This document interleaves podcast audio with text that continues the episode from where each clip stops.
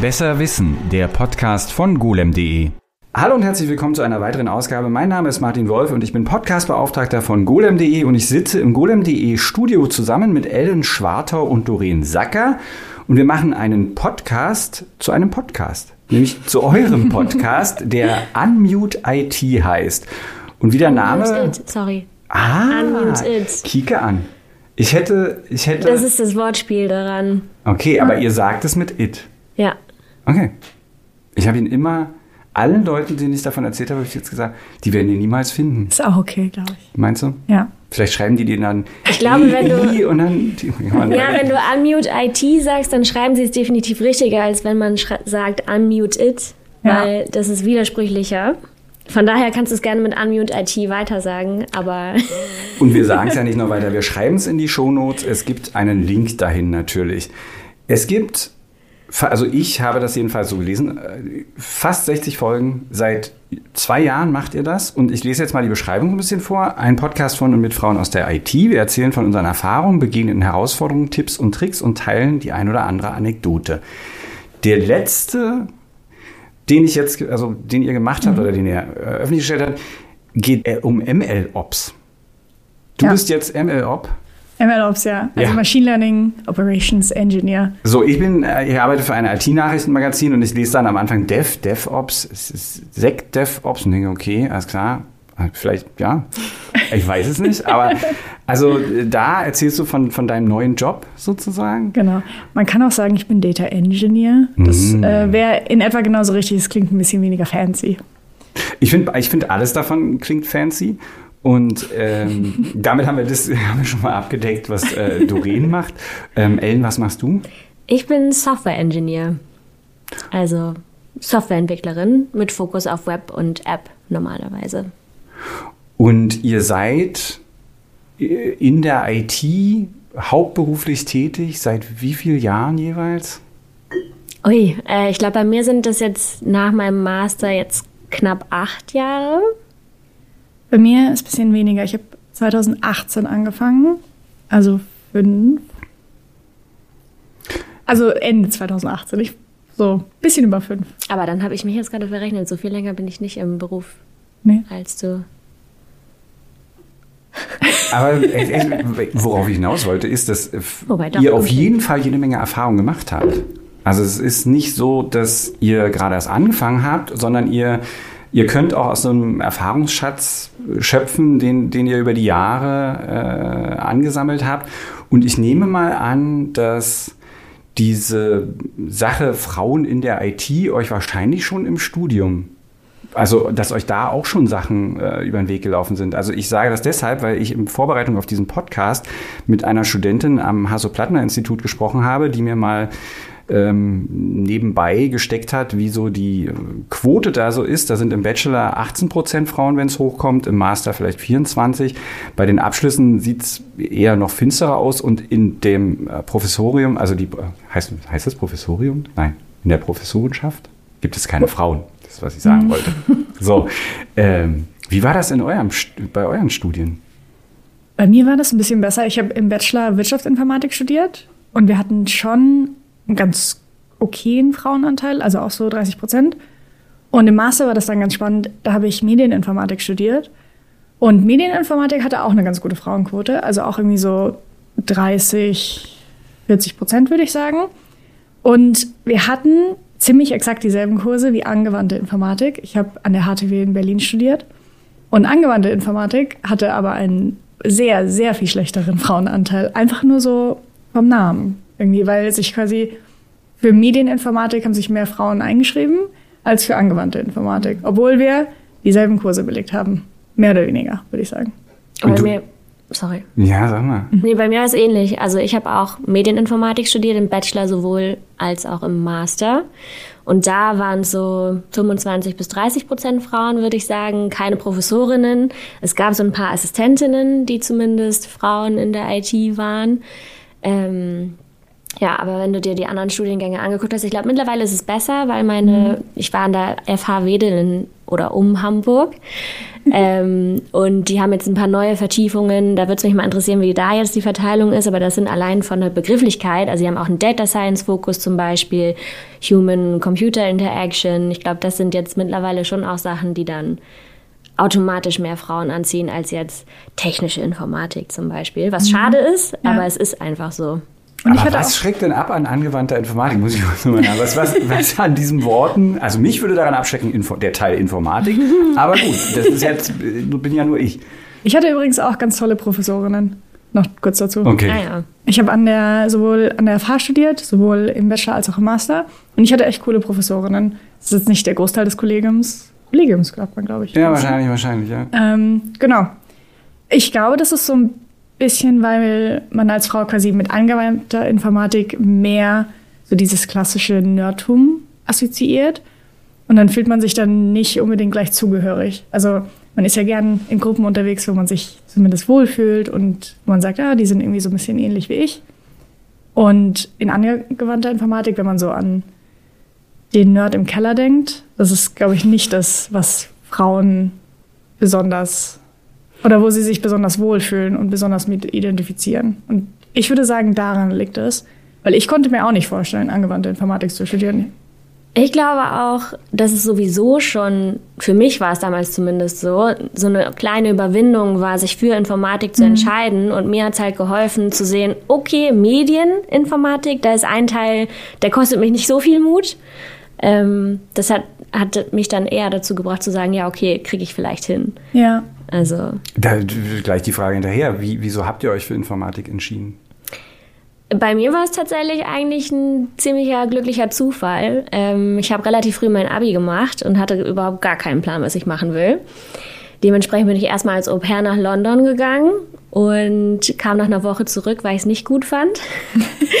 und habe dann erstmal irgendwas angefangen zu studieren. Also ich komme aus Hamburg, da lag dann Logistik irgendwie nahe und dann habe ich mich für technische BWL, auch technisch mit drin, aber ähm, dafür entschieden.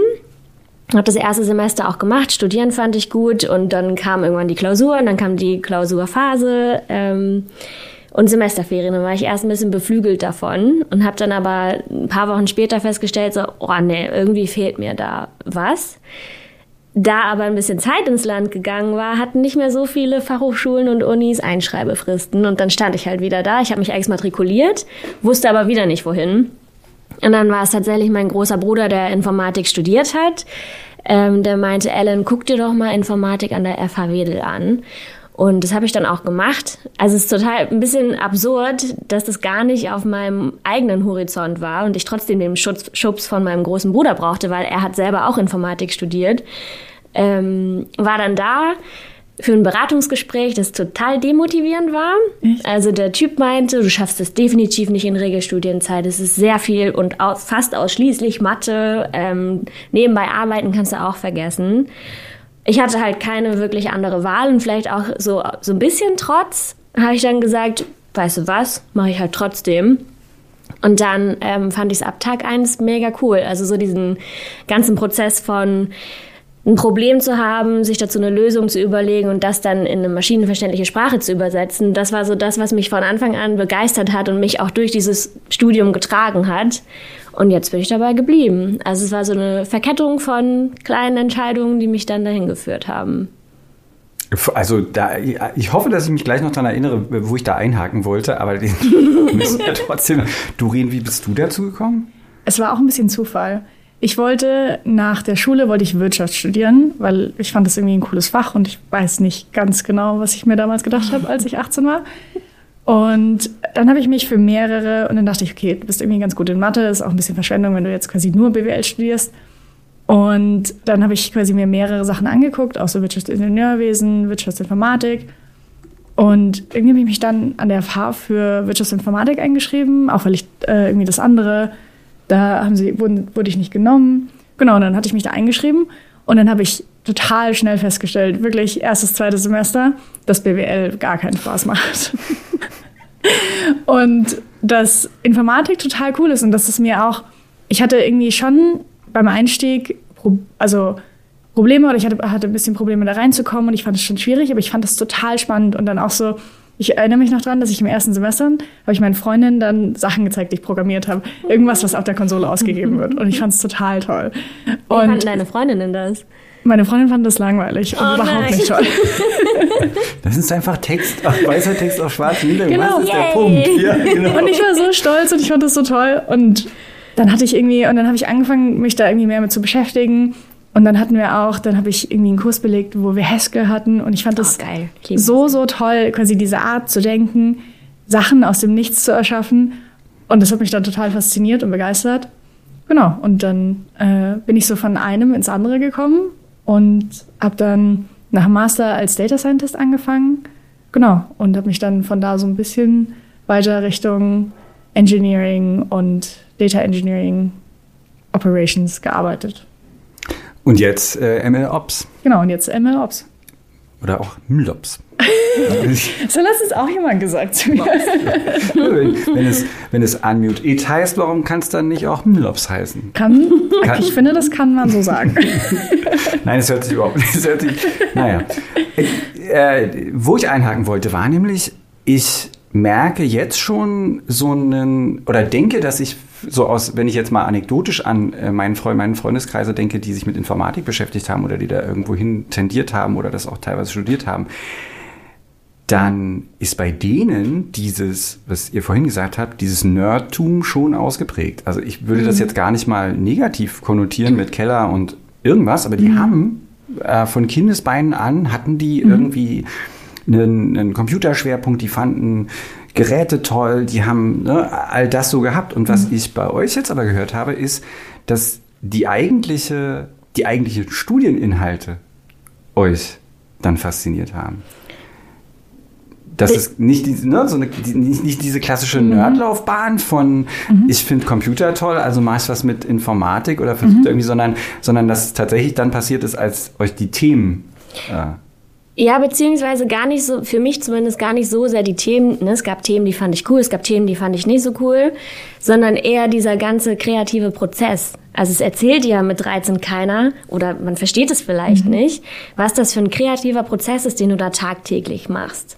Also das ist das, was ich geil finde und der Computer ist mein Werkzeug dafür. Ja. Und ich hatte in der Schule auch Programmieren und fand das da auch cool und es hat mir da auch Spaß gemacht. Aber es war halt schon eher trocken und auch die Lehrerinnen, die ich hatte, die waren halt einfach nicht gut ausgebildet. Und dann haben wir halt irgendwie da Sachen programmiert und ich fand das irgendwie ganz cool und ganz spannend. Aber ich kannte auch niemanden, der sich jetzt weiter mit Programmieren beschäftigt hat, außer eben Menschen, zu denen ich dann auch gar nicht so Kontakt hatte.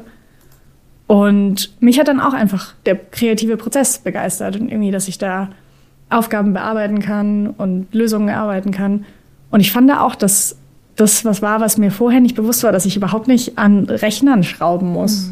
hm. Oder keine, also ich muss nicht gut in Computerspielen sein, um so zu was, programmieren. was ich meine mit so dieses Ja. klassische äh, Ding, Genau. ne? dann wird hier und ähm, was ich aber auch denke, also jedenfalls da, das ist bei mir auch so, wenn ich nur Informatikunterricht gehabt hätte, dann wäre das auch nichts weiter gewesen. Also da hätte ich mit Computern heute oder mit der Technik wahrscheinlich Mhm. nichts zu tun. Ne? Also der, der Informatikunterricht hätte mich nicht dazu gebracht in Ja. irgendeiner Form. Also wir haben da auch so ein bisschen Programmieren gelernt, aber das kannte ich halt vorher alles schon so ein bisschen.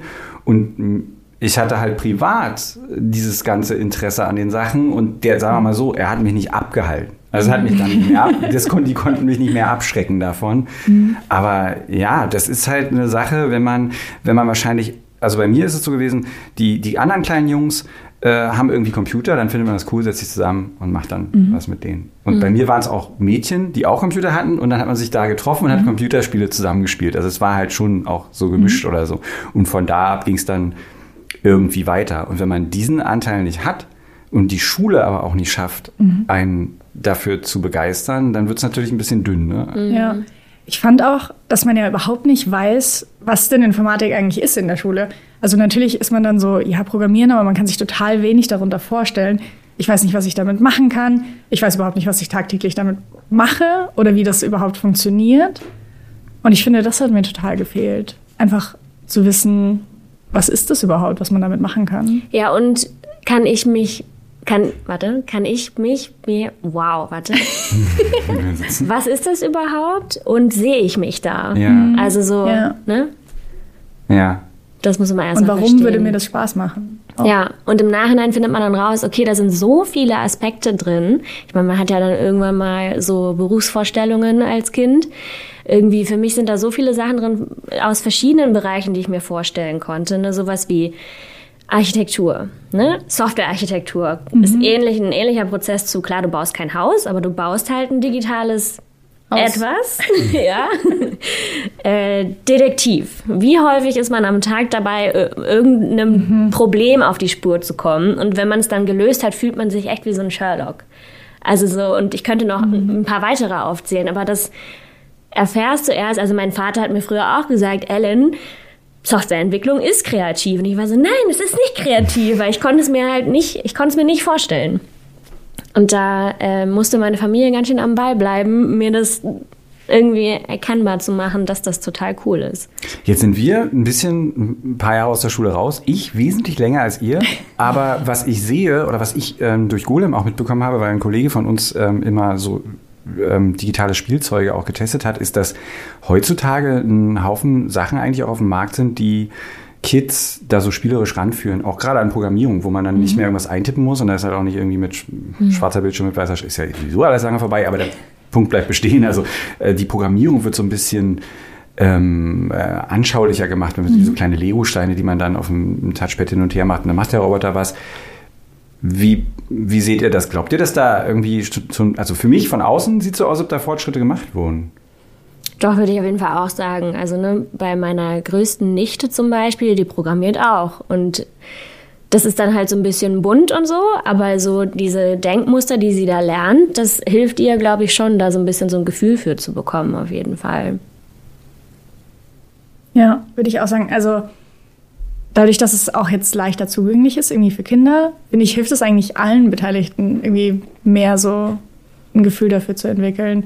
Und ich finde es auch ganz schön, dass jetzt irgendwie auch es bunte Sachen gibt, die man programmieren kann und nicht nur irgendwie sehr nerdige Sachen, sondern irgendwas, das pink ist zum Beispiel. Da wären deine Freundinnen vielleicht beeindruckt gewesen, hättest du denen sowas Ja, Ja, wenn der, wenn der kleine pinke Roboter da durch die Gegend rollt. Aber, äh, aber es ist tatsächlich auch so, ich, bei mir ist es zum Beispiel in der Schule so gewesen, Mathe, ich bin nicht rangekommen und irgendwann war ich dann abgehängt. Also es gibt dann so einen Punkt, an dem reißt dieser Faden, wo du dir alles herleiten kannst aus dem, was vorher passiert ist. Und wenn du dann irgendwie, da, so dann war's das. Und da dachte ich aber auch, okay, ist aber nicht so schlimm, brauche ich eh nicht. Niemand hat mir erklärt, wie spannend das eigentlich, oder konnte mir das so vermitteln. Und wenn ich mir das so vorstelle, auch gerade, wie ihr es gerade gesagt habt, mit der Informatik oder so, das ist halt einfach so furchtbar schade, ne? Weil, weil wenn man dann raus ist, ihr habt es gerade schon gesagt, ne, diese Art von Denke, die dann zehn Jahre später noch zu lernen, wird echt schwierig, glaube ich. Ja, und ich finde, Mathe ist eigentlich ein gutes Beispiel, weil für Mathe gibt es ja gute Lehrerinnen und irgendwie lernt man den Stoff ja auch quasi fünfmal die Woche oder weiß ich nicht genau, wie viele Stunden ich da die Woche hatte. Aber auch erst, als ich dann angefangen habe, Data Science zu machen, habe ich gemerkt, was man denn mit Mathe alles machen kann. Wie cool Mathe eigentlich ist. Also auch allein Matrizen und was das auch für einen Einfluss haben kann in der echten Welt. Ich dachte immer so, ja, Mathe irgendwie da Sachen an die Tafel schreiben, bringt ja auch keinem was. Aber und ich mochte Mathe tatsächlich. Also ich mochte auch diese Denkmuster und ich war auch immer relativ gut, würde ich sagen. Deswegen hat das immer ganz gut funktioniert für mich auch. Aber ich habe erst im Nachhinein gemerkt, wie spannend das eigentlich ist und wie cool das ist. Und es ist so schade, dass quasi Kindern diese Freude daran nicht vermittelt wird, finde ich. Ich würde trotzdem gerne noch mal bei einer Sache einhaken, die du gesagt hast, dass mit, wenn man es nach zehn Jahren nicht gelernt hat, die Denke, dann kommt man da vielleicht nicht mehr rein. Ich glaube, dass das ähm, also für Mathe vielleicht stimmt, aber die IT an sich ist halt so vielfältig, dass selbst wenn du zehn Jahre in eine andere Richtung abbiegst und zum Beispiel Erzieherin bist, ähm, findest du in der IT trotzdem einen Ort, in dem du das, was du da gelernt hast, anwenden kannst. Und das hilft dir dann vielleicht, ja gut, vielleicht brauchst du irgendwie noch mal drei Wochen länger, um es zu verstehen, was jetzt eine Variable und eine Funktion ist. Aber du kannst natürlich auf den Erfahrungen, die du gemacht hast, trotzdem aufbauen. Deswegen funktioniert IT für einen Quereinstieg ja auch so gut. Ja, und vielleicht noch mal kurz dazu. Eine Freundin von mir ist Ärztin und sie macht gerade ein Bootcamp, um Programmieren zu lernen. Und sie macht das jetzt mit ChatGPT und sie schreibt dann quasi mit ChatGPT da hin und her und lässt sich da irgendwie Lösungen evaluieren. Und das ist irgendwie die Herangehensweise, die, der, die sie dazu hat, finde ich so cool. Und das ist, und sie ist ja jetzt auch nicht mehr 18. Und ich finde es echt cool, dass man quasi die IT auch noch später lernen kann. Und ich finde, natürlich ist es dann irgendwie leichter, das früher zu machen. Aber dadurch, dass man ja quasi in der IT auch ganz oft, vor allem im Beruf, dann mit ähm, Produkten konfrontiert ist und ja auch quasi ein bisschen die Domäne verstehen muss, in der das ist, weil sonst programmiert man irgendeinen Quatsch, den keiner braucht. Das hilft ja total, wenn man vorher irgendwas anderes gemacht hat. Ja, ich, einen Satz noch, sorry. ich glaube, es ist da wirklich die Einstellung, die zählt. Mhm. Also du musst halt, ähm, oder du musst es nicht direkt mitbringen, aber du musst dich damit anfreunden können, dieses Try and Error zu machen. Ja. Okay, ich bringe mir das bei und ich wende das an. Und vielleicht fail ich auch dabei, aber ist auch total in Ordnung. Und da halt nicht aufzugeben. Und dann irgendwann merkst du halt durch diese kleinen Erfolgserlebnisse, yes, es hat endlich probiert, äh, es hat endlich funktioniert wie befriedigend das ist, was dich dann wiederum besser daran macht, dieses, dieses Fehlschlagen vielleicht auch mal zu akzeptieren und auch für als eine Lernmöglichkeit zu sehen irgendwo. Mhm. Was ihr gerade gemacht habt, ist einer der Gründe, wieso ich euren Podcast auch so toll finde, nämlich ihr also wir haben jetzt am Anfang viel darüber geredet, okay, wie schwierig ist es für Frauen in die IT zu kommen und so. Ihr habt eine super positive Herangehensweise an das ganze Thema, indem ihr also nicht nur sagt, okay, das ist alles schlimm, das ist schwierig und wir hatten äh, schwere Zeiten oder so, sondern ihr wollt Leute motivieren und ihr seht auch, wie man jetzt gerade, wie ich jetzt gerade feststelle, ihr habt immer auch noch einen positiven Aspekt dazu oder wieso das so funktionieren könnte und wieso man doch dahin könnte und so. Das finde ich ziemlich toll. Also wenn man sich eure äh, äh Folgen so anhört, ähm, und was ich auch toll finde, muss ich auch noch, das muss ich auch noch kurz loswerden, die Kommunikation, den, also wie ihr miteinander kommuniziert, so diesen Erfahrungsaustausch und das am Schluss kommt immer so ein bisschen so ein Erkenntnisgewinn auch. Also ich sitze immer so, ich sitze dann dabei, höre euch zu und denke, ja, und jetzt, ah, dann, dann kommt das und so. Und im Gegensatz zu diesem Podcast, der aber, wie man dazu sagen muss, tatsächlich, der heißt auch Besserwissen. Also ich bin so ein typischer Besserwisser, Dings, aber der heißt halt auch so, man kriegt das, was draufsteht. Und ich finde, bei euch, das ist halt, äh, ich äh, möchte darauf hinweisen, ähm, liebe Zuhörerschaft, äh, hört bitte gerne rein. Unmute It Geschrieben Unmute IT. Geschrieben an, genau. Äh, ja, also äh, das ist wirklich, äh, und eine Folge, die mir besonders im Gedächtnis geblieben ist, ist die Folge mit Elka, die auch als The, The Sciencey Feminist auf Instagram aktiv ist, wo es darum ging, dass Computer eben nicht immer eine Männerdomäne waren. Mhm. Und da fand ich, da waren ein paar total so Aspekte drin, die mir gar nicht geläufig waren. Einer davon, gut, okay, den einen davon, den könnte ich mal sagen, das, das wusste ich, diese, diese, diese Geschichte, dass früher Computer waren Frauen. Mhm. Die Leute, die die Berechnung durchgeführt ja, haben, ja. die Computer, das waren halt einfach Frauen. Aber ein anderer Aspekt, den sie auch erwähnt hat, war eben, dass diese Frauen, die da gearbeitet haben, die haben deshalb da gearbeitet, weil die Leute, die Männer an der Front waren. Mhm. Weil die Leute brauchten, ne, die, die Firmen. Mhm. Und dann ja dann ist der Krieg aber vorbei, dann kommen die Männer zurück und dann fliegen die Frauen alle wieder raus. Ja. Und dann, dann, hat man plötzlich. Und ne, werden halt strukturell da wieder rausgedrängt. Exakt. Und dann, genau, und schon da dieses ganze Strukturelle sich irgendwie dann auch aufrollt, ne? Also. Aber nicht nur das, sondern es war ja auch so, dass quasi dieses Computer sein, also quasi Berechnungen machen, das war einfach kein besonders angesehener Job, sondern das war so eine Fließbandarbeit mhm. im Grunde, wo dann die Meinung war, dass dazu nicht besonders viel vonnöten wäre. Und deswegen war es einfach kein anerkannter Job. Und deswegen hat man gesagt, ja, man lässt die Frauen da mal machen. Und dann hatten Männer quasi nicht mhm. so große Aspirationen. Ist das ein Wort? Ja, ich glaub, würde sagen, ja. Ähm, da irgendwie zu arbeiten. Und ich glaube, das ist auch ein Teil. Das ist quasi, was man ja in anderen Berufen auch sieht, dass ähm, wenn der Job nicht so gut angesehen ist, dann arbeiten da mehr Frauen oft. Ja, und dann kommt dieser gemeine Plot-Twist, wenn dann plötzlich äh, das Prestige wächst, äh, warte, das mhm. Prestige wächst, dass dann irgendwie, ne, das an, anfängt mit, okay, jetzt kommen hier mal die Männer und dann wird es auch besser bezahlt. Also es war ein echt, echt mies irgendwie, mhm. sich das alles nochmal mit ihr anzugucken. Ja. Also und wie, also das ist dann wirklich irgendwann eine Struktur, die dann auch in den Köpfen festsitzt.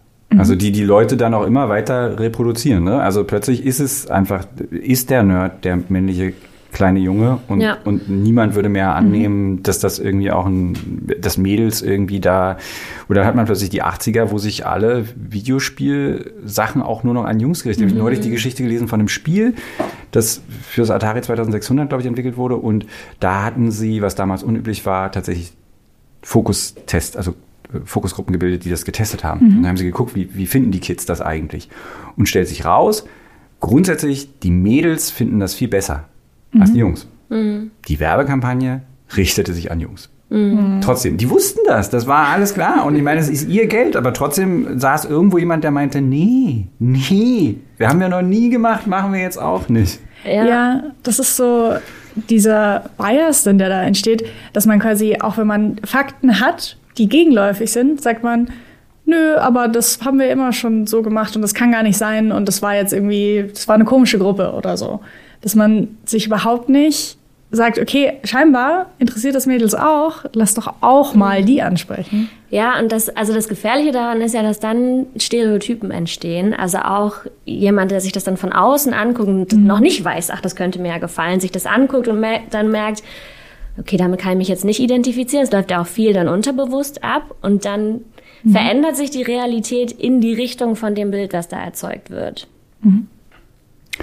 Wenn man aber denn dann das geschafft hat, also man hat wie ihr das Studium äh, hinter sich gebracht, man hat irgendwie einen Job gefunden, was in dem Bereich wahrscheinlich für euch nie ein Problem war? Oder habt ihr mal irgendwann gedacht, okay, das wird jetzt hier eng mit Jobs? Ich dachte, mein erster Job war ein bisschen schwieriger, fand ich. Gerade weil ich habe, ich wollte unbedingt Data Science machen, weil ich das so spannend fand, irgendwie Algorithmen zu entwickeln.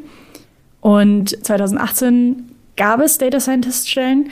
Und es ist heute fast eigentlich immer auch immer noch so, dass es ja nicht, dass viele Firmen das so als Add-on machen oder weil es gerade cool ist und für Investoren cool klingt.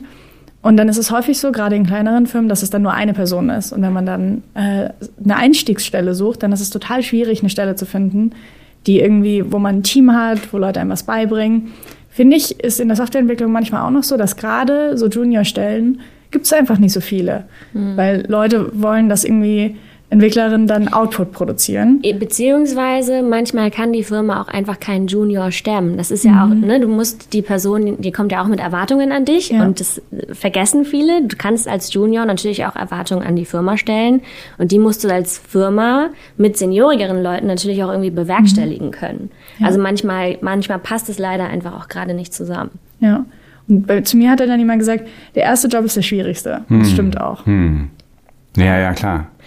Ja, und bei mir war es so, dass ich über mein, meine Werkstudierendenzeit schon, also kurz vor meinem Master habe ich nochmal gewechselt, hatte dann aber in einer Firma meine Masterarbeit geschrieben und habe dann danach direkt da angefangen.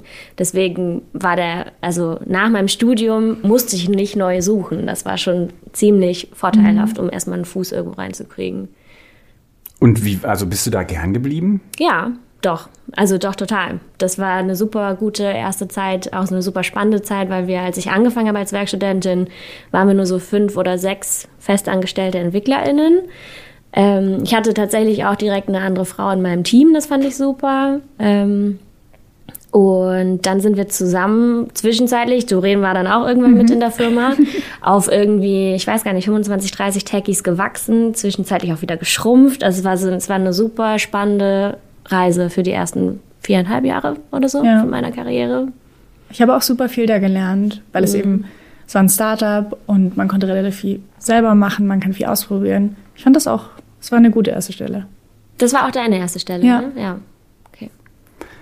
Also, das ist natürlich auch hilfreich, wenn, wenn der Jobauftakt gut funktioniert, ne? Wenn man ein, Ja. ein Team hat, in dem man sich wohlfühlt, wenn, wie du sagst, ne, dann man ist nicht alle- alleine, man ist nicht die einzige Frau und der Standard ist männlich und äh, die gucken einen an, wenn es irgendwie irgendwas Spezifisches gibt, was nicht mit denen zu tun hat.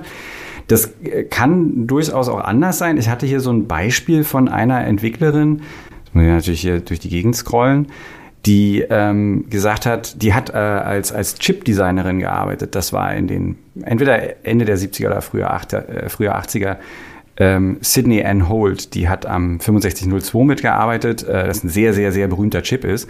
Und die hat dann gesagt, also über die Abteilung, in der sie gearbeitet hat, es war total in Ordnung, eine Frau zu sein, Und es war auch in Ordnung, mich als Layouterin zu bezeichnen, aber auf keinen Fall durfte ich irgendwie gut da drin sein. Mhm. Also in dem Moment, wo sie sozusagen so eine Schwelle, also sie, sie, sie konnte die Jobbezeichnung haben und sie konnte da auch arbeiten und das war okay. Aber in dem Moment, wo sie sich als kompetenter als manche anderen im, im Team sozusagen erwiesen hat, war das ein Problem. Also dann, dann war sie plötzlich eine Konkurrenz.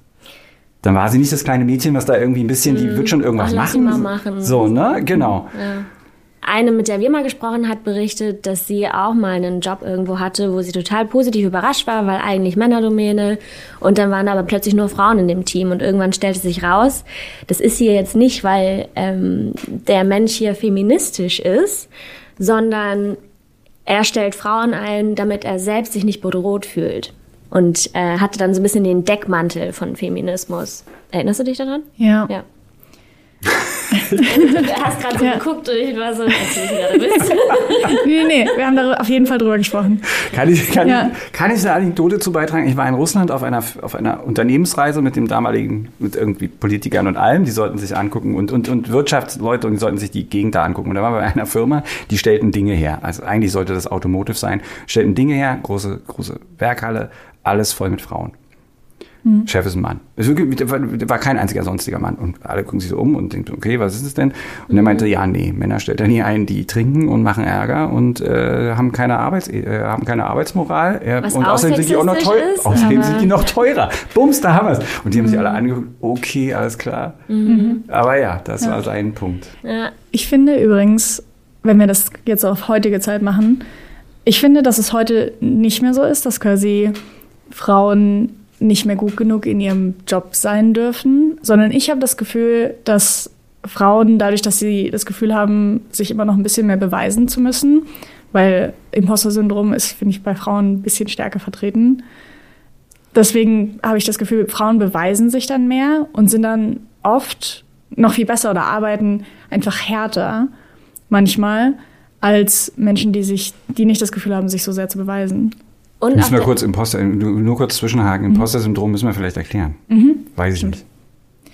Ja, Imposter-Syndrom, also für, ich kenne jetzt keine offizielle Definition, Nein. aber für mich ist das, wenn man sich nicht gut genug fühlt. Also man fängt einen neuen Job an und hat das Gefühl, man ist quasi ein Imposter, also eine Person, die hier gar nicht hingehört und nur, nur so tut, als ob sie nur so tut, ist. als ob sie gut ist und diesen Job überhaupt nicht verdient und ihn auch nur durch Glück bekommen hat und gleich finden alle raus, dass ich gar nichts kann. Mhm. Ja. Das ist auch, also ist auch schlimm. Also wenn man das, mhm. äh, das ist auch, äh, ja. Ich glaube, also ähm, jeder, na gut, nicht jeder, also gibt es auch bei Männern, aber ich würde, also so mein Eindruck mhm. ist auch, dass das bei Frauen vertretener ist oder vielleicht auch offener darüber gesprochen wird mittlerweile mhm. unter Frauen. Ähm, ich wollte zu, zu irgendwas anderem wollte ich gerade einhaken. Lass dir Zeit. Wir haben hier äh, das äh, Mut zur Lücke. Ja, was hast du denn davor gesagt? Das Imposter-Syndrom. Achso, das mit dem, dass Frauen sich mehr beweisen, weil sie. Mhm. Ähm, genau, einmal zu dem Punkt, dass Frauen sich mehr beweisen oder sich härter ans Zeug legen, um sich zu beweisen. Was man auch nicht vergessen darf, ist so ein bisschen dieser ähm, Bias, ne? Dass eine Frau im Vergleich zu einem Mann, also es sind jetzt sehr viele Schubladen, die ich hier aufmache, aber es ist trotzdem ein Problem, über das ich gerne sprechen möchte. Ähm, ne, diesem weißen mittelalten Mann, dem wird Kompetenz halt häufig automatisch als Default zugesprochen. Mhm. Eine Frau dagegen, da gucken wir mal, wie die sich macht. Ne? Ja. Und das ist natürlich auch so ein äußerer, ähm, also so ein äußerer Aspekt, der dann ein bisschen Druck ausübt, dass man sich dann auch beweisen muss mhm. und aber auch mehr dafür tun muss, weil du erstmal dieses, ja, gucken wir mal, was die kann. Ne? Diese Schwelle haben Männer häufig gar nicht erst zu überschreiten. Natürlich muss sich jeder irgendwie beweisen am Anfang in einem Job und so, mhm. aber es ist natürlich eine andere Denke. Wenn du davon ausgehst, eine Person verkackt es vielleicht, im Vergleich zu, ach, wir haben einen, einen neuen Kollegen, kommen wir, also ne? Hm. Ich habe letztens irgendwo ein Zitat gelesen, wo jemand meinte, dass vor allem jüngere Männer oft für ihr Potenzial eingestellt werden. Mhm. Also klassisches, ja. irgendwie BWL, Startup, der hat Potenzial. Und ähm, dass marginalisierte Gruppen häufiger dann für das eingestellt werden, was sie schon geschafft haben mhm. und sich erst irgendwo anders beweisen müssen, bevor ihnen dann jemand was zutraut. Ich habe so eine so eine Checkliste äh, der äh, also weil die Seite, also meine Seite ist natürlich die männliche Seite, so und bis vor gar nicht so langer Zeit, wahrscheinlich viel viel kürzerer Zeit, als ich hier öffentlich zugeben würde, habe ich mir über solche Sachen auch überhaupt gar keinen Kopf gemacht, weil eines der Privilegien ist, dass ich mir über meine Privilegien keinen Kopf machen muss. Das ist nun mal so. Also ich, Ja. ne, ich, wenn ich das nicht will, ich muss das nicht machen, weil es, äh, ich bin, ich bin der Standard. Also um es mal böse zu sagen oder noch in vielen Punkten. Und da hab ich, ich habe so eine Checkliste irgendwie äh, gefunden, die können wir auch in den Shownotes ähm, verlinken. Da sind Punkte drauf, die genau das mit aufgreifen. Also einer ist, wenn mein Tag, meine Woche oder mein Jahr schlecht läuft, muss ich nicht nach jeder negativen Episode oder Situation fragen, ob sie sexistische Untertöne hat oder nicht.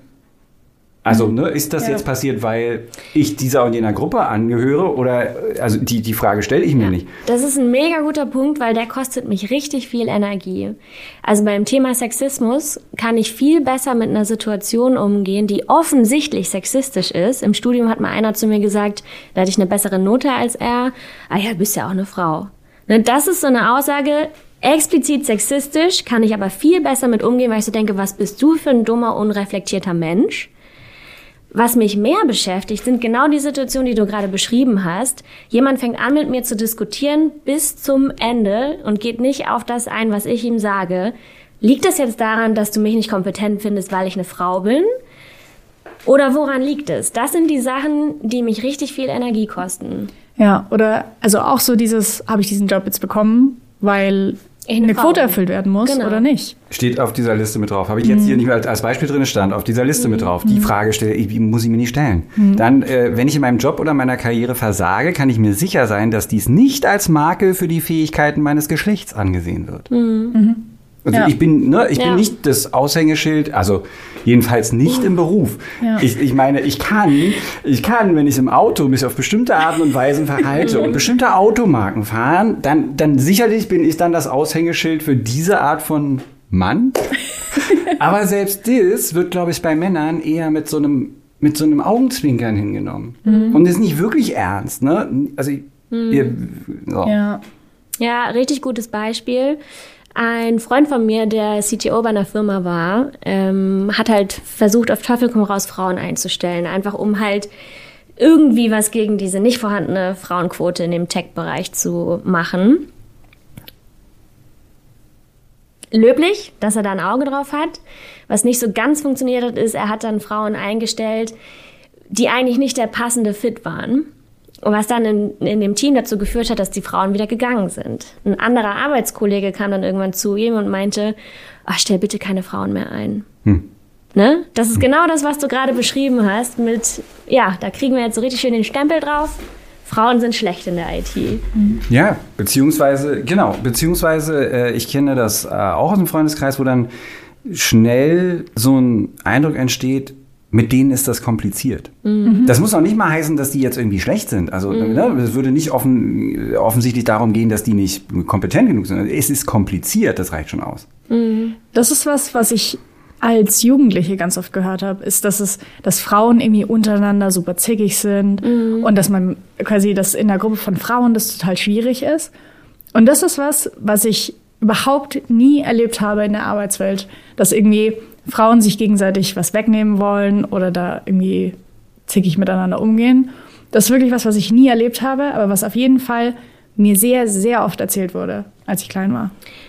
Und das stelle ich bei mir fest. Für mich war es eine ziemliche Reise, erstmal diese ganzen internalisierten misogynen Grundsätze auch zu reflektieren, weil ich hatte die auch.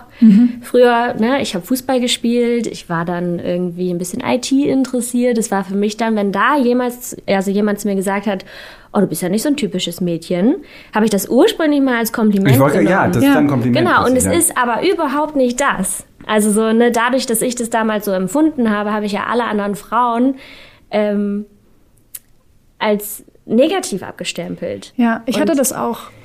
Ja. Also auch, dass ich, ich wollte nicht so ein typisches Mädchen sein. Genau. Mhm. Ich wollte kein Rosa tragen. Ich habe heute noch, also ich trage heute auch noch kein Rosa, weil ich mir das irgendwie, weil ich das auch so internalisiert habe. Und irgendwie, Mhm. ich hatte letztens auch ein Video gesehen, wo eine gesagt hat, ja, es gibt so viele Mädchen, die nicht wie Mädchen sein wollen, was total Quatsch ist. Mhm. Ja. Weil das ja weil Mädchen halt nicht zickig sein müssen, weil dieser Stereotyp überhaupt nicht dem entspricht, wie es man. Es gibt zickige Mädchen, es gibt Ja. auch zickige Jungs. Genau. eben. Ja, und es ist vielleicht auch in Ordnung irgendwie. Also äh, genau, aber der, der Genau. Punkt ist, dass es, auch das führt uns ja wieder dazu hin, ne? Man will natürlich der Standard sein. Ne? Das ist dieser Wunsch, so dann dazu zu gehören und zu sagen, ja, ich bin nicht, ne, ich bin nicht die anderen, sondern ich bin so, wie, wie der Standard ist. Und jetzt machen wir das, was ihr nämlich immer in den Podcasts macht. Jetzt gucken wir mal in die positive Seite im Sinne von, was, was glaubt ihr denn, was sind denn Sachen, die man machen kann, die man als, Einzel, als einzelne Menschen, als Team machen kann, als Firma vielleicht machen kann oder wo ihr gesagt habt, das waren einfach Punkte, die haben ähm, viel geholfen, um bestimmte Situationen zu verbessern oder so. Gibt sowas? Ja, also ich glaube, für mich ist der Grundsatz überhaupt erstmal Selbstreflexion, ne? wo du auch meintest, du hast dich da lange nicht mit beschäftigt und jetzt mittlerweile schon. Das finde ich ist das Wichtigste, überhaupt erstmal offen für andere Positionen zu sein. Ich meine, ich für meinen Teil, klar, wir sind Frauen in der IT, das ist eine Minderheit. Wir haben aber weiße Haut, wir kommen aus Europa, wir haben äh, finanziell ein Backup aus der Familie. Das sind auch alles privilegierte Situationen. Und für mich muss ich mir halt auch die Frage stellen, okay, wie geht es zum Beispiel einer Person, die im Rollstuhl sitzt und schwarz ist und in der IT ist. Also ne, da überhaupt so eine Offenheit für die Probleme von anderen zu haben und diese Aufklärungsarbeit selbst zu leisten. Also es kann halt nicht die Verantwortung von einer nicht privilegierten Gruppe sein, der anderen privilegierten Gruppe zu sagen, so und so geht das aber nicht, sondern eigentlich muss halt die privilegierte Gruppe die Aufklärungsarbeit leisten. Sonst liegt diese Doppelbelastung auch wieder auf der Minderheit. Und sich da der Verantwortung bewusst zu werden, okay, Selbstreflexion ist eigentlich mein Thema, Aufklärung ist eigentlich mein Thema. Und klar, ich würde mich jetzt auch nicht auf die Bühne stellen und erzählen, wie es Leuten im Rollstuhl geht, die schwarz sind, weil das kann ich nicht. Aber Offenheit ist der erste Schritt. Ja. Und was ich irgendwie total wichtig fand, so in meiner Karriere bisher, ist Netzwerke zu suchen. Also sich andere Frauen in IT zu suchen, mit denen zu sprechen, auch über irgendwie Erfahrungen zu sprechen in der Arbeit. Ich fand das total toll, irgendwie dann mit Freundinnen, Kolleginnen eben über Erfahrungen zu sprechen, die mich irgendwie beschäftigen, weil man da einen total anderen Blick dann darauf hat und sich irgendwie, dann kann man das mit anderen Personen eben reflektieren auch. Das hat mir total geholfen und dass man sich auch nicht so alleine fühlt. Ja, ich hatte meinen größten Aha-Moment tatsächlich auch in einem Netzwerk. Das war, also wenn ich jetzt mal zu dem nächsten Punkt Aha-Momente springen darf. ähm, das war die Women Developer Academy. Das ist ein Programm von Google, das- ich jedem oder jeder, die in der IT ist, ans Herz legen kann. Die suchen explizit nach Frauen in der IT, die schon so drei, vier, fünf Jahre Berufserfahrung haben und bieten dann so ein sechswöchiges Programm an, bei dem du als Frau lernst, ne, wie kann ich Bühnenpräsenz zeigen, wie kann ich irgendwie visibel als Frau in der IT sein, um ein Role Model für andere zu sein. Und die Inhalte sind super, darum ging es mir aber gar nicht so sehr, sondern was ich da das erste Mal gecheckt habe, ist, wow, ich bin hier irgendwie umgeben nur von Frauen aus der IT. Und die Kommunikation hatte so eine Leichtigkeit, dass mir dadurch bewusst geworden ist, okay, wenn sich das hier jetzt leicht anfühlt, dann gibt es in meinem eigentlichen Arbeitskontext irgendwas, was nicht stimmt und mir Energie zieht. Und das war für mich so ein Ding zu reflektieren, eine Männerdomäne ist für mich eigentlich nicht okay, sondern irgendwas ist da, was halt meiner eigentlichen natürlichen Kommunikation irgendwie Energie raubt. Und das habe ich durch dieses Netzwerk gelernt. Ich denke auch, also Netzwerke sowieso äh, total wichtiges Thema. Und du hast gerade das schon angesprochen, das ist halt natürlich dann eben klar, das sind dann halt Frauen, die alle bei bestimmten Erfahrungen den gleichen, auf den gleichen Erfahrungsschatz zugreifen. Und man fühlt sich halt dann automatisch zugehört, weil, weil man weiß, die wir haben alle, bei bestimmten Punkten wären die alle das Gleiche. Ja, und du musst nicht so viel erklären, du Ja. hast irgendwie ein ähnliches Sprachrohr. Ihr habt in einem von euren Podcasts auch mal drüber gesprochen, dass solche äh, Sachen, also solche, solche Dinge, die dann praktisch eigentlich frauenexklusiv sind, gar nicht unbedingt nur schlecht sein müssen. Also Sprichwort auch gerade in der Lehre, dass halt einfach auch Lerngruppen vielleicht manchmal besser rein weiblich besetzt sind, weil bestimmte Aspekte, die halt die Jungs, ich sage es jetzt einfach so, ich darf das sagen, ich bin selber einer, ähm, einfach dann irgendwie bestimmte Sachen an sich reißen oder äh, einen anderen Fortschritt haben oder vielleicht auch eine andere Herangehensweise brauchen oder so. Ich fand das, als ich das gehört habe, ihr selber habt, glaube ich, als ihr das gesagt habt, auch so ein bisschen überlegt, hm, ist das jetzt eigentlich mhm. PC im Sinne von, also nicht PC, aber ihr wisst schon, was ich meine, ne? Ist das jetzt eigentlich eine gute Idee? Mhm. Wie seht ihr das? Also ist es eine gute, Idee? findet ihr es eine gute Idee? Weil ich bin auch zu keinem Schluss gekommen. Ne? Ich kann mir das total vorstellen. Ähm, aber ich habe dann auch wieder gleich die Assoziation, ja, dann hast du halt wieder das, das Ding, ne? Dann hast du halt die, die, die, die Jungsschule für die Jungs und die Mädchenschule für die Mädchen. Mhm. Und dann weißt du nicht, sind die, die Lehrkräfte mhm. qualitativ vielleicht auch noch unterschiedlich oder so. Mhm. Und schwuppdiwupp bist du da in einem Kreislauf, wo es dann gar nicht, gar keinen Sinn mehr ergibt. Ja, ich glaube, dass der Teufel im Detail liegt bei solchen Sachen. Also das, was mir auch neu war bei dieser Monoedukation, war so der Gedanke von, okay, da gibt es keine Jungs und keine Mädchenfächer, weil alle Mädchen um mich rum haben das gleiche Fach und es gibt Mädchen, die sind da besser, andere sind in Kunst besser, andere in technischen Berufen. Das war für mich so ein Gedanke so, oh ja, da kann das gar nicht so ganz entstehen.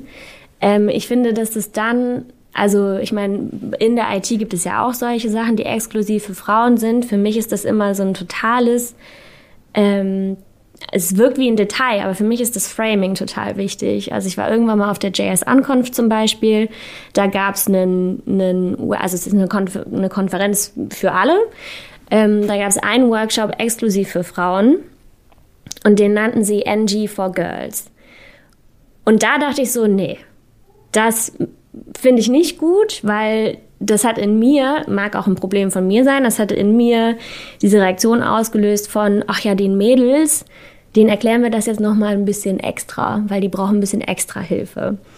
Wo ich es total sinnvoll finde, ist, ähm, einen Safe Space zu schaffen für Frauen, die diesen Safe Space suchen und auch wollen. Ich hatte irgendwann mal auf einem Meetup, das halt exklusiv für Frauen war, einen Vortrag gehalten und habe von einem Arbeitskollegen die Frage bekommen, ja, wieso machst du das denn da? Du bist doch auch auf unseren, äh, allein schon dieses unser, mhm. auf unseren Meetups willkommen. Wo ich dann auch nur zu ihm meinte, ja, aber darum geht es nicht. Es geht nicht darum, dass du gerne meinen Vortrag hören willst, sondern es geht darum, dass ich den für Frauen halte, die diesen Safe Space brauchen und möchten und vielleicht auch mal haben möchten. So. Und da finde ich, funktioniert das total gut. Ja, ich finde, Manchmal schafft das ja dann auch einen schöneren Lernspace, wenn man sich irgendwie wohler fühlt. Also gerade so, ähm, dass in einer gemischten Gruppe Männer öfter zuerst Fragen stellen, solche Sachen. Und das, wenn es aber quasi, wenn das quasi, wenn viel mehr Frauen da sind, dann hebt sich das so ein bisschen auf. Ich finde auch das in der Uni, das macht das irgendwie schöner oder kann es, wenn man sich da nicht wohlfühlt, es schöner machen als Lernerfahrung. Und ich finde das total legitim zu sagen, okay, ich fühle mich da irgendwie wohler. Und deswegen ist das der Rahmen, in dem ich das studieren möchte. Aber es ist natürlich auch, es hat so einen komischen Beigeschmack und ich fände es total schön, wenn es das nicht bräuchte. Mhm. Ich finde, das wäre eigentlich mein Zielbild. Ich möchte nicht, dass es diese Safe Space geben muss. Ja. Ich möchte, dass es dass wir in der Arbeit uns auch sicher fühlen und dass wir uns in der Arbeit auch genug respektiert fühlen. Und zwar alle. Also und zwar, genau, und ja. alle genau. Menschen. Ja, ja. Und ich will auch nicht, dass quasi Mädchen dann studieren müssen, weil sie sich irgendwie nicht trauen, mit anderen, mit Jungs jetzt irgendwie zusammen zu, zu, studieren, weil sie sich nicht gut genug fühlen. Das ist ein gesellschaftliches Problem, was ich wünschte, was es das nicht geben würde. Und ich finde das schön, dass es so Safe Spaces gibt. Und ich finde es schöner, wenn es die nicht geben müsste. Hm. Ja. Ja, wenn man, genau, wenn man mhm. die andere Seite sieht, dann ist es natürlich so, dass eigentlich wäre es ja gut, wenn, wenn das gar nicht nötig wäre, mhm. weil eben schon in der Erziehung und schon relativ früh einfach verhindert wird, dass sich solche Fronten, dass, sie, dass, die, dass diese Sachen so überhaupt entstehen. Ne? Oder mhm. dass zumindest aber, wenn man dann ein bisschen älter ist oder wenn man dann eben auch im Job ist oder so, vielleicht man versucht als Mann, sich so ein bisschen mehr da auch hineinzuversetzen. Also eben, was du vorhin auch gesagt hast, ne? dass man erstmal mitkriegt, was bedeutet denn das überhaupt? Mhm. Und klar, eigentlich, natürlich, du hast gesagt, so, das nicht, kann nicht die Aufgabe der, der, der Betroffenen sein, darüber aufzuklären. Wahrscheinlich wird es aber auch nicht ohne gehen. Aber dann kommt auch wieder der Punkt zum Tragen, wahrscheinlich, wenn du als eine Betroffene versuchst aufzuklären, dann heißt es ja, die ist aber anstrengend. Genau. Dann, dann kriegst Ja. du noch den Punkt, kriegst du Ja. dann auch noch mit aufgedrückt. Ja. Zu, kostenlos, dass du halt, du, du bist halt die Anstrengende. Und natürlich, es ist anstrengender, also denke ich schon, sich da rein zu versetzen. Und ich merke selber auch, also ich fange jetzt keine Liste von ähm, Punkten an, wo ich da auch durchaus daneben gelegen habe. Aber der, wenn man halt drüber nachdenkt, also man kriegt ja auch was dafür. Also es ist, also ich kann es jetzt nur so sagen. Und ähm, ja, es ist wahrscheinlich für beide Seiten anstrengend. Also ich meine, so ist es ja für die, für die weibliche Belegschaft auch super anstrengend. Also ja. äh, was aber gibt es so Sachen, die ihr euch von der männlichen Kollegenschaft wünscht? Wir haben garantiert, also ich weiß, dass die Website, das golem.de, hat eine Leserschaft, da sind wir bei weit über 95 Prozent männlich. Also jedenfalls, wenn man den Umfragen glauben darf. Ich weiß nicht, wie es bei diesem Podcast ist. Liebe Zuhörerinnen, schreibt auch gerne Mails an podcast.golem.de. Aber was würdet ihr sagen, was sind so Sachen, die man im, Kollegium, im Kollegium, haben wir uns jetzt darauf geeinigt, im Professorium, im Kollegium, bei MLOPS und allen anderen auch, was man machen kann. Was können die Männer so ein bisschen, oder was würdet ihr euch wünschen? Ich habe eine sehr konkrete Sache äh, in Meetings, vor allem auch in Online-Meetings, den Redeanteil.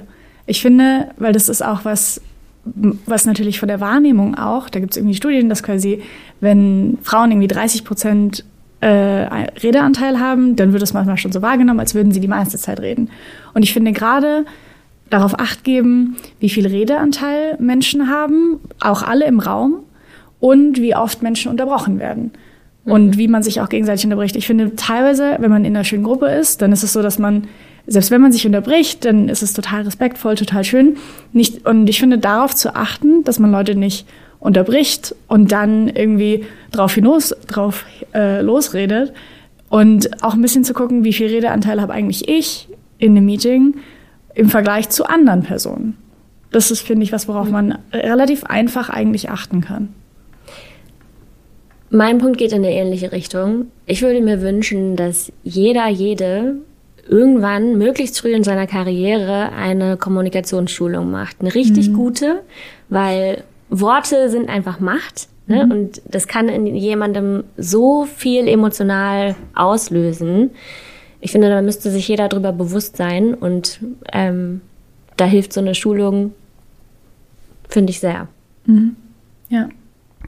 Ich denke auch, das ist halt dann, man geht ja auch in andere Schulungen und lernt da irgendwelche Skills. Das ist ein großer Teil des Ganzen. Also man ist ja seltenst nur für sich alleine in einem Vakuum und arbeitet vor sich hin. Also das ist ein großer Anteil unseres Lebens, besteht ja daraus zu arbeiten. Ja. Im Zweifelsfall sind es acht Stunden am Tag, keine Ahnung. äh, und in denen interagiert man mit Leuten. Und auch diese Interaktion will irgendwie eigentlich gelernt sein. Ne? Man hat dann Ja. irgendwie das Werkzeug bekommen, um seine eigentliche kleine Äffchenarbeit. Ich will jetzt nicht herabwürdigen, was andere Leute für Arbeiten machen. Ich sage jetzt bei mir, ja, meine Äffchenarbeit zu machen, aber es gibt ja auch noch das Ganze. Und das, Eben. Und es ist ja ganz fernab jetzt von irgendwie irgendwelchen Genderrollen, sondern respektvolle Kommunikation ist ja total wichtig im Job. Und das wird immer total unter den Teppich gekehrt, als wäre das überhaupt nicht wichtig. Und als Ja. bräuchte man das irgendwie gar nicht. Das, worüber ich mich am Tag aufrege, nach so einem Arbeitstag, das, was ich mit nach Hause nehme, sind Kommunikationssachen. Ja, auch. ich will nicht mit dieser Note enden. Podcast. Jetzt müssen wir, wir müssen jetzt noch einen schönen, einen schönen, einen schönen Schwenk zum Abschluss machen. Das würde ich sonst so nie sagen, weil ich ja sonst mit Leuten zu tun habe, die keine Podcasts machen. Bei euch kann ich das bringen. Ja. Vielleicht um dieses ganze Kommunikationsthema einmal ins Positive zu drehen auch. Es ist doch eigentlich was ganz Gutes. Kommunikation hast du selber in der Hand. Und wenn du, selbst wenn du heute einen Blogbeitrag dazu liest, kannst du es morgen besser machen. Also vielleicht Ja. muss ja jetzt nicht eine Schulung sein, die du in sechs Monaten machst, sondern Ich das wollte ist, gerade genau, das ist halt was, da kannst du heute die mit aber auch noch anfangen. 15.000 Euro kostet. Ja, genau. Nein, aber es stimmt, genau, stimmt. Äh, Diese Also. Weiterbildung ist auch in einem selbst. Habt Mhm. ihr irgendwie Tipps? Können wir was verlinken in den Shownotes? Ihr müsst es auch nicht aus der Pistole geschossen, äh, äh, jetzt die URL, aber gibt es Mhm. so Sachen, wo ihr sagt, Mensch, die sind, das sind gute Leute, die kann man sich anhören, kann man sich angucken? Also ich finde auch Women Developer Academy, ähm, das war wirklich ein richtig tolles Programm, fand ich. Hat Doreen mir damals übrigens empfohlen. Vielen Dank. Sehr gerne. Und ansonsten fällt mir jetzt so spontan tatsächlich auch gar nichts ein. Aber ich kann noch so eine kleine Geschichte erzählen. Bitte. Und zwar, wie Ellen und ich uns eigentlich nicht kennengelernt, aber angenähert haben. und äh, zwar war ich, also ich war dann auch noch relativ neu ähm, in der Firma oder so ein halbes Jahr oder so. Und wir hatten, äh, wir hatten dann immer alle drei Monate, glaube ich, so zwei Hackathon-Tage. Und äh, wir hatten dann, oder ich glaube ich, mit einer Kollegin hatte irgendwie, wir hatten ein Modell geschrieben und äh, das machte irgendwie ganz coole Sachen. Und dann haben wir das äh, zu viert gemacht mit Ellen und noch einem anderen Kollegen und haben dann so ein bisschen Mob-Programming-mäßig. Crowd-Programming. Crowd-Programming. Entschuldigung. ähm, haben dann noch so eine Oberfläche dazu gebaut und es war irgendwie total. Wir waren eben drei Frauen, ein Typ und wir haben dann dieses Projekt gemacht. Und aus diesem Projekt entstand dann so ein bisschen mehr. Da haben wir irgendwie noch einen Vortrag in der Firma gehalten. Mhm. Und irgendwann kam Ellen dann zu mir um die Ecke und meinte, hey, ähm, ein Freund von ihr hätte, hätte sie gefragt, ob sie einen Vortrag auf der Konferenz halten will und ob wir das nicht zusammen machen wollen. Und dann war ich so irgendwie so, ja, keine Ahnung, weiß ich nicht, ob ich das kann. Habe ich auch noch nie gemacht. Und dann haben wir zusammen diesen Vortrag gehalten und zusammen vorbereitet und ihn dann auch erst in der Firma gehalten, dann auf einem Meetup gehalten, dann auf der Konferenz gehalten. Und es war irgendwie, das war eine total schöne Erfahrung und ich habe da irgendwie super viel gelernt, einfach nur, weil du mich so empowered hast und weil wir irgendwie zusammen angefangen haben, dieses Projekt zu machen. Und habe mich dann auch irgendwie dann mehr getraut und ich finde auch so, vielleicht als positive Note, dass man sich auch einfach neue Sachen trauen kann. Also wenn, wenn ihr mal einen Vortrag halten möchtet, also ich bin zum Beispiel in Berlin, ähm, Teil der Pi Ladies. Wenn ihr jemals einen Vortrag halten wollt, dann geht einfach oder meldet euch bei uns und gibt es auch in allen, also in vielen anderen deutschen Städten und vor allem auch für Leute, die es noch nie gemacht haben. Wir machen dann erst so ein Training quasi, wo man das einmal durchsprechen kann, wo man so ein bisschen Feedback bekommt. Es gibt auch ganz viele Konferenzen, die äh, First-Time-Speakerinnen suchen, also Leute, die das zum ersten Mal machen. Und wenn ihr da irgendwie Interesse habt oder einfach mal gucken wollt, gefällt mir das, keine Ahnung, dann macht das einfach. Und ich finde, das ist was, was mir ein bisschen gefehlt hat auch, als ich irgendwie jünger war, mich mehr zu trauen und ein bisschen mutiger zu sein in dem, was ich machen möchte, weil ich immer so Angst hatte, oh nein, und was denken dann Leute, keine Ahnung.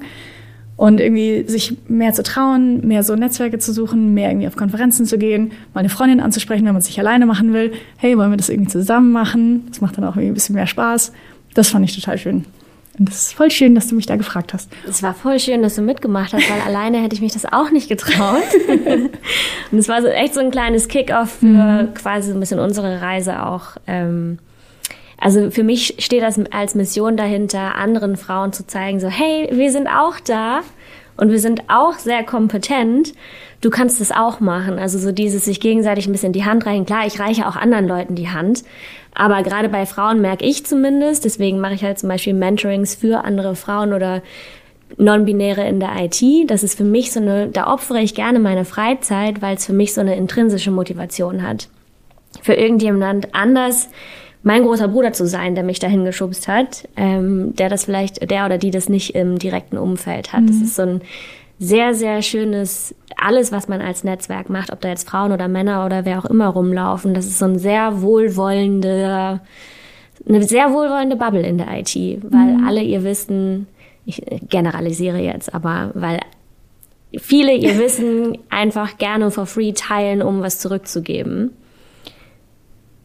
Und äh, also so schön hätte ich diesen, diesen, diesen, äh, dieses Ende niemals schlagen können. Wir sind jetzt ja, zum Anfang zurückgekehrt und ich kann dann noch, kann jetzt noch mal darauf äh, zurücklenken. Genau, ihr seid natürlich auch immer auf der Bühne bei Unmute It.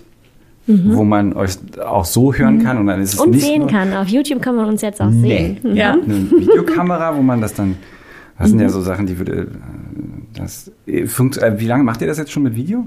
Nicht lange. Nicht lange. Das ist auch ein Folgen. sehr aufregendes Ding. Irgendwie. Ich glaube auch. Das würde, mich würde das fertig machen. Mhm. Also mich macht das sowieso schon fertig, aber das würde mich jetzt noch fertiger machen. Aber gut, wir verlinken auch diesen YouTube-Kanal. Dann kann man gucken, wie dieses Experiment weitergeht. Aber mhm. genau, Sichtbarkeit über Unmute It, über Vorträge. Ich finde, ähm, ja, da haben wir eine, haben wir einen schönen, einen schönen Bogen geschlagen. Gibt sonst trotzdem noch Abschlussworte, bitte? Es war voll schön hier zu sein. Mhm. Ähm, ich meine, wir nutzen ja unseren Podcast selber als Plattform für uns und für andere, aber es ist natürlich umso schöner, wenn wir von außen angesprochen werden und eingeladen werden. Von daher erstmal vielen Dank dafür. Ja, ich habe mich auch total gefreut, dass du uns angeschrieben hast und besonders, dass du auch gesagt hast, äh, du hast diesen Podcast gehört und es hat dir irgendwas gebracht und es hat dich auf neue Themen aufmerksam gemacht. Das finde ich total schön, weil das ist auch das eigentlich, was ich oder wir versuchen im Podcast eben so ein bisschen auf Themen aufmerksam zu machen. Und das war schön, dass sich dann jemand gemeldet hat und gesagt hat, hey, ich bin da irgendwie drauf aufmerksam geworden. Erzähl uns mehr. Ja. und das haben wir hiermit getan. Ja. Vielen Dank, liebe Zuhörerschaft. Ähm, bleibt uns gewogen, bleibt Unmute It gewogen. Und ja, bis zum nächsten Mal. Und ich hoffe doch, dass wir äh, uns vielleicht auch nochmal zusammensetzen. Sehr, sehr gerne. Also ich meine, zu reden gibt es auf jeden Fall jede ja. Menge. Damit tschüss und bis zum nächsten Mal. Tschüss. Danke. Zum Abschluss noch der Werbeblock in eigener Sache. Alles zu IT-Themen und Technologie lest ihr natürlich auf golem.de.